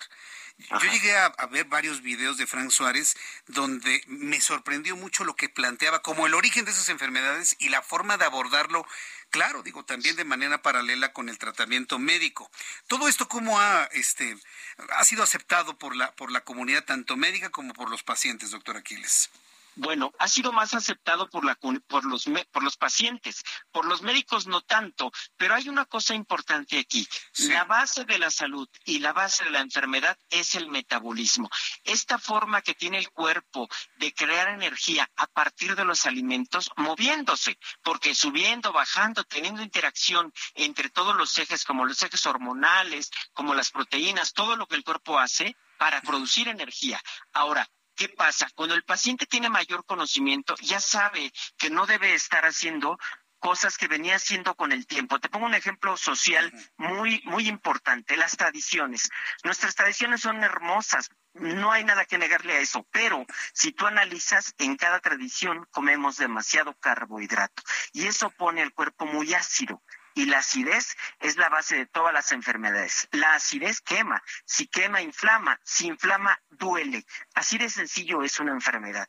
La diabetes es una enfermedad ácida, es una enfermedad inflamatoria. La hipertensión es una enfermedad inflamatoria sentada en la acidez. Y el cáncer es la reina de las enfermedades ácidas y las enfermedades inflamatorias. Si echamos marcha atrás a esto, obviamente que las enfermedades en diferente medida en cada paciente, porque dice Frank, todos no somos iguales, pero en cada paciente va actuando de manera diferente y va resolviendo la enfermedad. Este es, precisamente es uno de los conceptos que a mí más me llamó la atención, el poder reconocer que cada ser humano tiene un metabolismo distinto, que todos somos diferentes en nuestra reacción hacia ciertos medicamentos, hacia ciertas vacunas, inclusive hacia los alimentos. Hay quienes toleran más el maíz que otros, hay quienes toleran más el trigo que otros. Es decir, todos somos diferentes. Y ese fue el concepto que a mí pues me hizo mucha lógica, ¿no? todos somos diferentes y reaccionamos distinto a todos los estímulos, alimentos y, medicamentos. Pero parece que hay una idea de, estandarizar, ¿no? La forma de abordar las cosas, las enfermedades, doctor. Exacto. Los cartabones no son buenos como si fueran recetas de cocina. A todos los hipertensos esto, a todos los diabéticos esto, a todos los renales esto. No, hay que analizar más a profundidad y de manera personalizada cada caso, porque hay pacientes que tienen carga emocional más fuerte y otros no tanta. Hay pacientes que tienen la dieta más cargada y otros no tanto. Y hay pacientes que lo único que les falta es quitar algunos alimentos agresores. Bien, pues, eh, doctor Aquiles, podemos seguir platicando mucho, mucho el resto del programa. Denos un número telefónico, ubicaciones para que el público que desea conocer más, pues, pues se ponga en contacto con ustedes. Claro, tenemos un WhatsApp que es el 5585 374342. Ahí podemos solicitar un test gratuito de metabolismo para saber cuál es mi situación actual. Pero también puedo hacer una llamada y si queda perdida, no importa, el equipo de Natural Dim se comunicará con ellos para hacerles su test gratuito de metabolismo. Es el 5585 374342. Lo voy a repetir para que usted lo anote si va manejando puede ser un, llama cuelga, pero oríllese primero y deje de manejar. 55 85 37 43 42 55 85 37 43 42. Pues doctor Mario Aquiles, como siempre es un gusto saludarlo. Gracias por aceptar estas entrevistas a las cuales yo lo estoy invitando y poder compartir estos conceptos con el público que escucha el Heraldo Radio. Muchísimas gracias, doctor. Gracias a ti, Jesús Martín, y un saludo a toda tu audiencia. Un gran saludo, que le vaya muy bien. Un abrazo. Gracias. Es el doctor Mario Aquiles médico cirujano que ha platicado con usted aquí en el Heraldo Radio. Voy a ir a los mensajes y continúo con las noticias. Le invito para que me escriba en Twitter, arroba Jesús Martín MX. Escucha las noticias de la tarde con Jesús Martín Mendoza. Regresamos. Heraldo Radio, con la H que sí suena y ahora también se escucha. Heraldo Radio, con la H que sí suena y ahora también se escucha. Continúa Heraldo Noticias de la tarde con Jesús Martín Mendoza.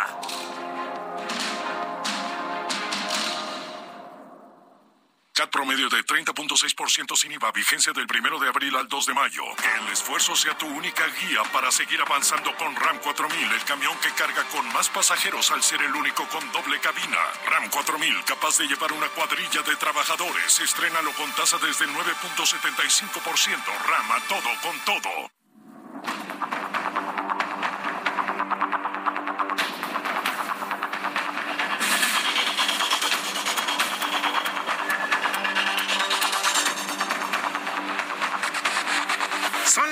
Con 31, las 19 horas con 31 minutos, hora del centro de la República Mexicana. Continuamos con toda la información aquí en el Heraldo Radio. Me da mucho gusto saludar a través de la línea telefónica a Luis Eduardo Velázquez, director del diario y semanario CDMX. Estimado Luis Eduardo, ¿cómo te va? Bienvenido, muy buenas tardes. Muy bien, Jesús Martín, buenas noches y un saludo a tu auditorio. Luis Eduardo, ¿cómo has analizado el retiro gradual de la Guardia Nacional de las instalaciones del sistema de transporte colectivo Metro? ¿Qué, tenemos sobre ello? ¿Cómo lo ves tú?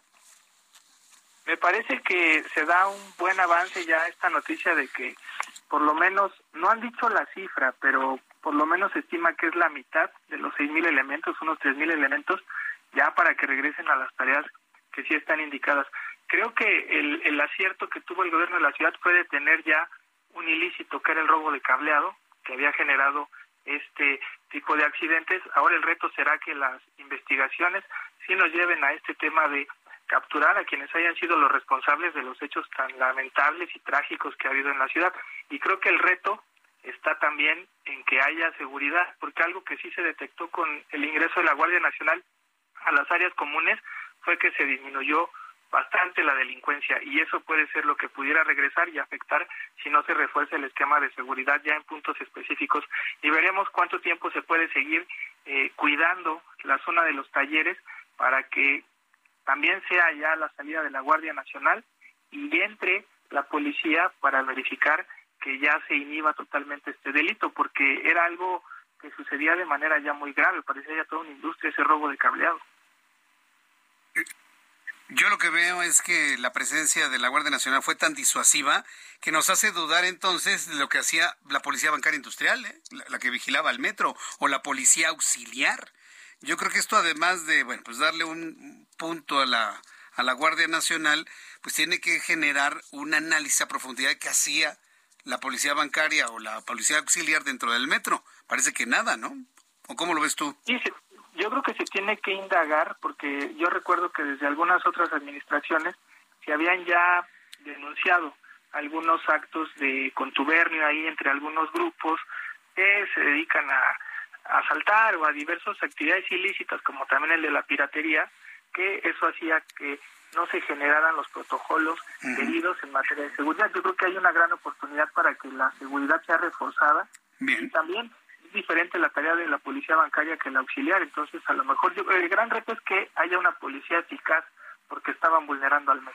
Una policía eficaz, exactamente. Pues Luis Eduardo, muchas gracias por este análisis del día de hoy aquí en el Heraldo. Muchas gracias. Buenas noches, Luis. Gracias a ti, estimado Jesús Martín. Un abrazo. Que te ve muy bien, hasta pronto. Es el director del diario semanario CDMX. Son las 7.34, tiempo del centro de la República Mexicana. Fíjese que le tengo un regalo eh, nos están, le estoy obsequiando, le estoy obsequiando, eh, gracias a nuestros eh, amigos del nuevo teatro libanés, le tengo ocho boletos dobles para la obra de teatro que se llama Hugo Paco y José Luis, José Luis con Z al final, Hugo Paco y José Luis.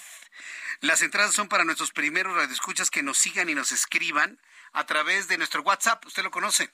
La primera persona que me escriba WhatsApp con su nombre completo al 55 3999 4020.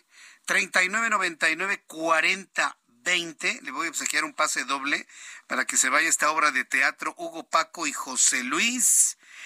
Eh, nos, nos, vamos a poner en contacto con usted a las primeras ocho personas que nos escriban y asistan el próximo sábado, 22 de abril, en la función de las 8 de la noche en el nuevo Teatro Libanés en el nuevo Teatro Libanés. Hugo Paco y José Luis. Yo le invito para que nos escriba 55 39 99 40 20 el WhatsApp de nuestra emisión del Heraldo Radio. Son las 7 con 35 hora del centro del país. Mucha atención, por favor. Súbale el volumen a su radio. Aquí en el estudio. El ingeniero Carlos Álvarez Flores, presidente de México Comunicación y Ambiente. Ingeniero, bienvenido hoy más temprano. Qué gusto. Y eso que está lloviendo, ¿eh? Eso que está lloviendo. Muy buenas noches. Buenas noches, ingeniero. Bienvenido. ¿eh? Un saludo a los 15 millones que nos escuchan ahorita. En México y en Estados Unidos. Exacto, por supuesto. Mira, cada año mueren 7 millones de seres humanos a nivel global por la contaminación atmosférica. La contaminación del aire. Exacto. El 85% de esa contaminación la generan los combustibles fósiles. Porque acuérdate que todavía estamos en las cavernas, todavía quemamos el petróleo. Yo hubiera querido que desde hace 100 años tuviéramos energía nuclear. Eso es lo que yo hubiera querido. yo también soy afecto a la energía nuclear. Porque las petroleras dicen, no, no. Bueno. La Comisión Estatal de Derechos Humanos de Nuevo León, te mandé a tu WhatsApp la invitación ya formal, el cartel eh, que me hicieron el favor de invitarme. Es la doctora Susana. Eh, ay, ahorita te lo digo porque pues, no me lo he aprendido todavía, pero ella es una mujer muy valiosa. Eh, ella es la, es la titular de la, bueno, la presidente. ¿Por qué no me regañan cuando digo presidenta? es la presidente de la Comisión Estatal de Derechos Humanos de Nuevo León. Muy bien. ¿Ya viste la invitación? Sí, aquí la, la Comisión Estatal de Derechos Humanos de Nuevo León invita. Así es. Foro sobre Derechos Humanos, Medio Ambiente Sano, correcto. El único que voy a hablar soy yo. Sí, aquí lo estoy viendo. Se acabó el corrido. Ahora fíjate lo que dice ahí. Temas obligación e importancia del monitoreo de la calidad de aire, consecuencias a la salud de la, por la contaminación atmosférica, modelo obsoleto de la gestión ambiental en nuestro país y su relación con la contaminación atmosférica, identificación de las fuentes de emisiones y las propuestas de solución. Igual que en el mundo, aunque claro, Europa gasta dinero, ellos sí han ido reduciendo paulatinamente la contaminación en los últimos 30 años. Nosotros no, nosotros estamos igual que hace 32 años, para ser exactos. Entonces, en Monterrey sí sabes que hay un todo un movimiento social. Por primera vez en la historia de Monterrey hubo el 26 de marzo, domingo, una manifestación de niños y mamás.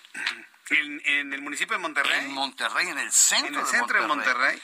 No de los políticos, ¿eh? no de los partidos, no, no, no, no, no. Esto fue los niños que están enfermos, todos los días están enfermos. Mm. Entonces fueron las mamás y los niños y las maestras y protestaron por primera vez en Monterrey.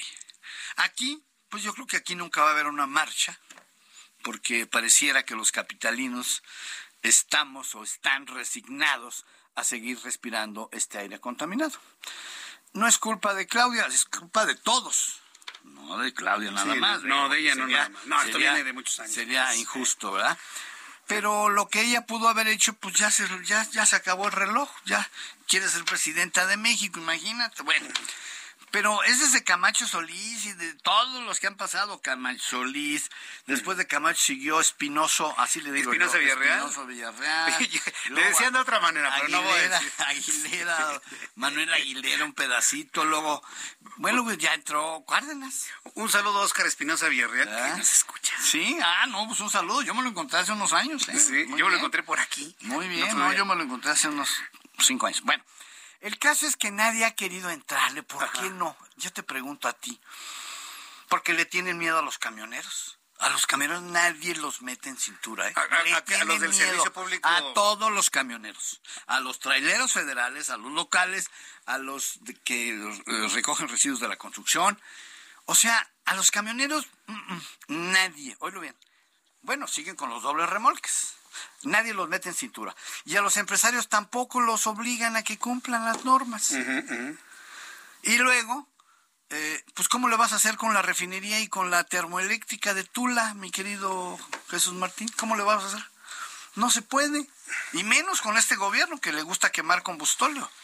Entonces, entre todo eso, la quema de pastizales, los 400 tiraderos a cielo abierto que hay en, en el Valle Metropolitano, pues entonces tenemos una pésima calidad de aire aquí también. Pero voy a estar en Monterrey precisamente para decirles lo que a mi juicio, les voy a decir las trampas que hay, porque hay unas trampas, fíjate, hacen trampas los empresarios con las evaluaciones de las emisiones con laboratorios autorizados, fíjate. ¿Sabes cómo es? Rápido. Llega el del laboratorio, el lunes voy, sale. Y entonces llegan y prenden la caldera al 5% de capacidad, al 5% porque la norma no dice, ¿sabes qué dice la norma de, muestreo? Dice, durante 60 minutos se tomará lecturas en condiciones normales de operación. Eso no existe. No. condiciones normales de operación es una broma. Pero esa la pusieron los empresarios, ahí en la Semarnat, porque la Semarnat... Pero, tienen que dar el pitazo para que entonces hagan... Por eso, entonces, esa plena carga. O sea, le prendes todo y entonces sí, mídele. Y si le prendes todo, sale la chimenea negra. y empresotas, ya no quiero decir los nombres de las empresotas regias que contaminan a placer. Y nadie les dice nada. La Profepa, bien, gracias. La Semarnat, bueno, la agrónoma. Un saludo a la agrónoma, ¿eh? Que le gusta poner videos de las liebres y de las florecitas. Pero yo conozco que, que puso patos en un lago que no existe. Ándale, exacto. Entonces, el problema es muy grave. ¿Por qué? Porque nos cuesta vidas. 25 mil se me hacen muy pocos. Deben ser 100 mil mexicanos que mueren prematuramente cada año, pero eso tampoco lo sabemos porque el sector salud lo oculta, porque les da miedo, el miedo político, todo es miedo político. Electoral. Así es, siempre estamos en elección y siempre hay que el cálculo. Y las 2.706 carcachas que recogen la basura, ¿por qué si contaminan ellos? No, y espérese, ya vio todos los autos de chocolate que fueron ya regularizados por 2.500 pesos. Ahí está, ah, ahí están las acciones. Y, lo platicaremos eso, ¿eh? porque son verdaderas carcachas que nos trajeron de los Estados Unidos para acá. de este gobierno. Pues o sea, primero es lo político y luego es la salud. ¿Me explico? La leucemia, el retraso mental, síndrome de déficit de atención, insuficiencia renal, reducción del sistema inmunológico y cáncer de todo, de boca, de esófago, de estómago, de páncreas y de hígado. O sea, que eso es pecata minuta. Primero es perpetuarse en el poder usando el dinero nuestro gastándolo en lo que no se debe gastar, sino omitiendo la salud de los mexicanos. Esa es mi crítica y es mi postura de hace 30 años, es la misma, ¿eh? Muy bien. No es contra este color, ¿eh? De este gobierno, es contra todos. Contra todos. Contra todos, parejitos. Miércoles 26 de abril, 10 de la mañana, sale Polivalente, Sócrates Rizo García, amigos en Monterrey, Nuevo León. Monterrey por Facebook. Yo les voy a tuitear el enlace. Ya está. Para que me escuchen en vivo. Bueno. lo que les voy a decir ahí en Monterrey. En su estilo. Claro, con la verdad, con la, con las palabras simplemente de la realidad. No tengo compromiso con nadie. Nadie. La única que me manda a veces es mi esposa. Punto. bueno, muy bien. Más. Saludos, señora. Ah, ya va para la casa. Ya voy, ya, ya, ya, va para la casa. ingeniero, muchas gracias. Al contrario, muy buenas noches. Muy buenas noches. el ingeniero Carlos Álvarez Flores, presidente de México Comunicación y Ambiente, como usted lo conoce, siempre aquí en el Heraldo Radio. Son las 7 con 43 horas del centro de la República Mexicana. Ahora que el ingeniero Carlos Álvarez Flores nos estaba hablando de todos los efectos de la contaminación. Me llamó poderosamente la atención efectos inclusive de carácter neurológico de la contaminación del aire. Digo, ya, en su momento vamos a platicar de manera concreta cómo está la contaminación en Monterrey, en Guadalajara, aquí la capital de la República, pero me llamó poderosamente la atención los efectos también neurológicos que puede tener la contaminación del aire. Respirar aire contaminado. Me preocupa, porque sobre todo quienes somos papás con niños pequeños. Y, sale esto mucho a, propósito del siguiente tema que le quiero presentar, el Parkinson. Seguramente usted que me está escuchando conoce a alguien que ha padecido Parkinson. Cada vez conocemos a más personas que a edad avanzada los vemos con temblores, con movimientos involuntarios, que no pueden controlar movimiento de cabeza, no nada más de la mano derecha o la izquierda, la cabeza, el cuerpo, las piernas, todo el cuerpo algo sucede en el cerebro de estas personas, la ciencia médica ha avanzado y, hoy se trata pues de, hablar sobre este tema, sobre el Parkinson, sus signos, sus síntomas, más allá del temblor, qué ocurre en el cerebro de las personas que lo desarrollan, desde cuándo se desarrolla. Y he invitado al doctor Rubén Martínez, que es neurólogo especialista en Parkinson y trastornos de movimiento, jefe de la clínica de Parkinson del Centro Médico ABC. Doctor Martínez, bienvenido, gracias por estar con nosotros. Muchísimas gracias por la invitación y gracias por permitirme esta semana, especialmente porque el 11 de abril conmemoramos el Día Internacional sobre la concientización de esta enfermedad, que lo dices bien, tiene mucho que ver con quizá nuestro estilo de vida y que ahora al avanzar la edad, la expectativa de vida está también aumentando su, le llamamos a otros médicos, prevalencia, el número de casos que hay. Es cierto, uno de cada 100 personas mayores de 60 años tiene Parkinson. ¿Uno de cada 100 de los mayores de 60 años en México? En México y en todo el mundo. el mundo. Probablemente en nuestro país tenemos medio millón de personas con Parkinson. Hay una estimación que tiene que ver con, con, con estadísticas de otros, de otros países. Voy a poner un ejemplo. En Australia, que superan apenas los 25 millones de personas, 219 mil pacientes están registrados con esta enfermedad. Lo dices bien, es un problema de la movilidad, sobre todo de lentitud. No todos los pacientes con Parkinson tienen temblor, muchos, pero hasta la tercera parte no. Y a veces una persona adulta mayor que está en casa con una movilidad es disminuida y que se acredita esto a su edad. Ah, bueno, es que eh, está mayor, ya no va a caminar como antes, está jorobando. No, si esto está ocurriendo de forma acelerada, y es que es eso el Parkinson, una forma acelerada de, de, de, una desagradación de los movimientos, pues da estos síntomas, lentitud, temblor, problemas de la postura del cuerpo, rigidez principalmente, pero no son los únicos muchas veces y a veces años antes hay una serie de síntomas que pueden precederle. Estreñimiento problemas del sueño problemas de, de, eh, el afecto eh, y todos esos síntomas en general deterioran la calidad de vida y van avanzando la enfermedad. Me deja usted pensando doctor que muchas familias cuando ven a sus familiares a sus papás y a sus abuelos con lentitud con temblores en lugar de ir a un tratamiento para poder mitigar los efectos del Parkinson, lo consideran es la edad, es que ya está grande y dejan que este tipo de cosas avancen. Es, un cambio de mentalidad completamente para ir a, a un tratamiento que dé mejor calidad de vida, ¿no? Envejecer tiene sus cosas. También nos vamos viendo más lentos, pero cuando esto es un proceso acelerado, hay que pensar, sí tiene tratamiento, desde luego. Es una enfermedad que se relaciona con una disminución de transmisores en el cerebro y suplirlos, sobre todo la dopamina, iba a mejorar. E inclusive en algunas etapas de la enfermedad puede una cirugía controlar los síntomas. Lo que es importante entonces es que se, se reconozcan estos síntomas y que se acerquen a un centro especializado como el nuestro, clínicas que están dedicadas a ver eh, esta serie de síntomas, diferenciar a las enfermedades, porque no es la única que puede dar síntomas parecidos a esto. ¿Por, qué una persona empieza a disminuir, independientemente de la edad, empieza a disminuir la producción de neurotransmisores que traen en consecuencia el Parkinson, doctor? bueno, las razones son varias. Eh, algunos factores genéticos. Hasta ahorita el 10% de las personas con Parkinson está reconocido que tiene un factor genético puntualmente relacionado. Pero más bien hablamos de factores de riesgo unos pueden ser nuestra misma flora intestinal. Parece mm. ser que ahí empieza. Que ahí tiene que ver, sí, los contaminantes, sí lo que comemos, sí nuestro estilo de vida, y eso desencadena una serie de factores que incluyen inflamación crónica y que llevan a una degeneración de estas neuronas, de las células del sistema nervioso, que algunas de ellas que son más digamos, sensibles, empiezan a morir, empiezan a perderse y a generar estos síntomas. Me llama la atención que ya eh, los neurólogos eh, conocen más el Parkinson, porque yo estoy seguro que hace algunos años, tal vez 10, 15 años, era impensable que una relación entre sistema digestivo y cerebro tuviera algo que ver. Y hoy me está hablando de esta relación sistema digestivo, que ya entendemos que es como un segundo cerebro de nuestro cuerpo, está relacionado con la no producción de ciertos neurotransmisores, doctor Martínez. Sí, puede ser una inflamación que produce un desbalance en nuestra flora intestinal. Hay que recordar que el intestino está lleno de bacterias, es normal. Sí.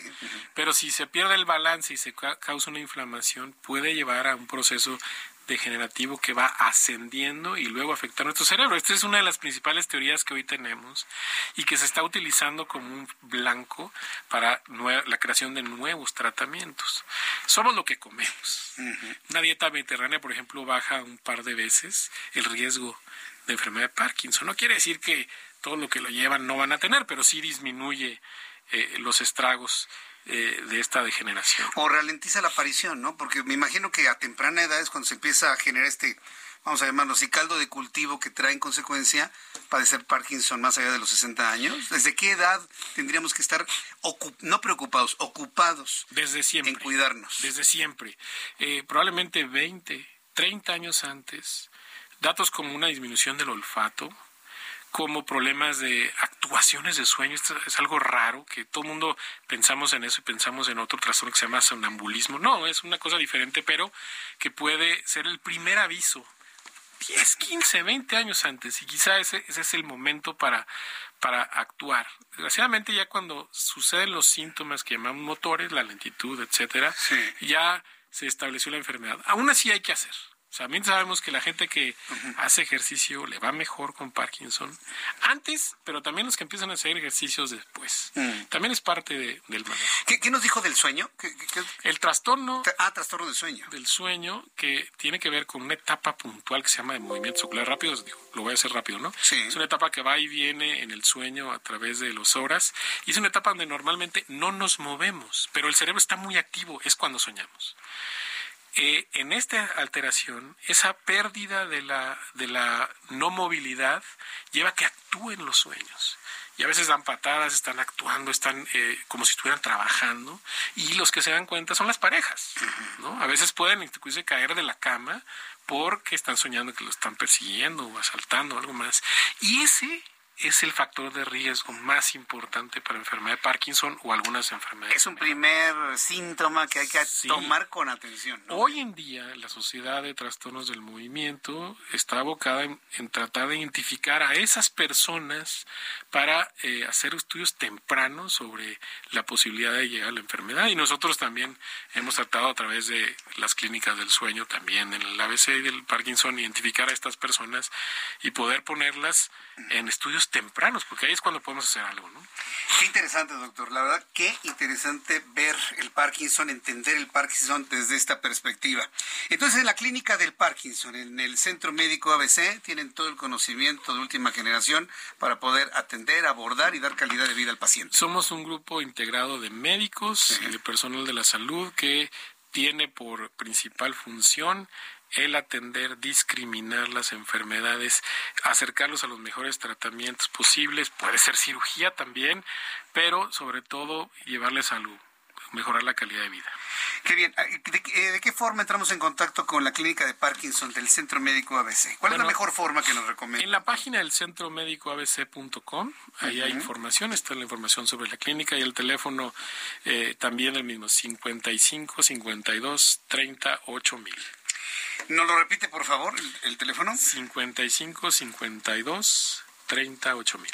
38 mil, es decir, 80 0, 0. sí. Pues doctor Rubén Martínez Hernández eh, neurólogo, especialista en Parkinson y trastornos del movimiento. Muchas gracias por acompañarnos el día de hoy. Qué interesante presentación. Gracias, Jesús. Gracias, que le vaya muy bien. Hemos conversado con nuestros amigos del hospital, del Centro Médico ABC, con este importantísimo tema. Y si usted ve este tipo de, de sintomatología, pues por favor, no, no lo deje pasar, por favor. Bien, son las 7 con 54 minutos. Ya en el último minutito que tengo para despedirnos, informarle que el, el gobierno de la Ciudad de México, el de la Ciudad de México y de todos los estados del país reportan saldo blanco con el gran simulacro nacional realizado hoy a las 11 de la mañana. No fue nada más para la Ciudad de México o el Estado de México, fue para todo el país. Participaron alrededor de 9 millones de personas en un hipotético caso de un sismo de 7.5 grados con epicentro entre Veracruz y el Estado de Puebla. Por cierto, interesante el epicentro elegido una ubicación cercana a la Ciudad de México, llegando a las ondas sísmicas desde el oriente, eso me pareció muy interesante, pero lo que se destaca y destaca Protección Civil tanto nacional como local, es la gran participación del simulacro del día de hoy.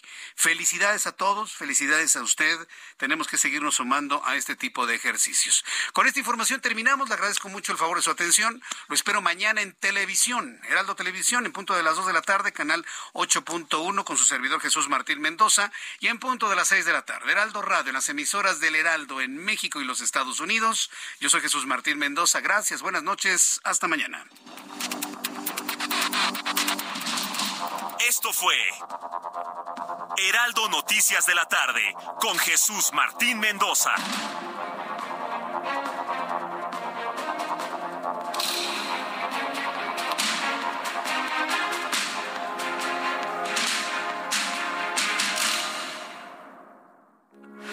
Heraldo Radio, con la H que sí suena y ahora también se escucha.